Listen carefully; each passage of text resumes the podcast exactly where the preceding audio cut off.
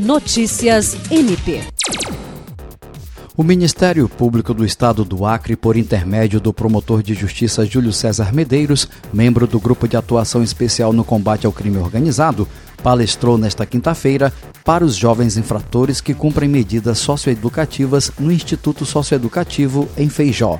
A palestra teve o tema prevenção ao crime organizado e se trata de uma forma de prevenir as tentativas de cooptações de adolescentes por organizações criminosas no estado do Acre, evitando-se a prática de atos infracionais graves em nome de faccionados.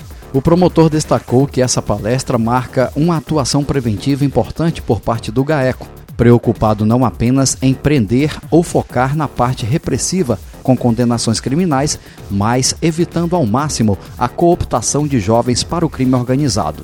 Jean Oliveira, para a Agência de Notícias do Ministério Público do Estado do Acre.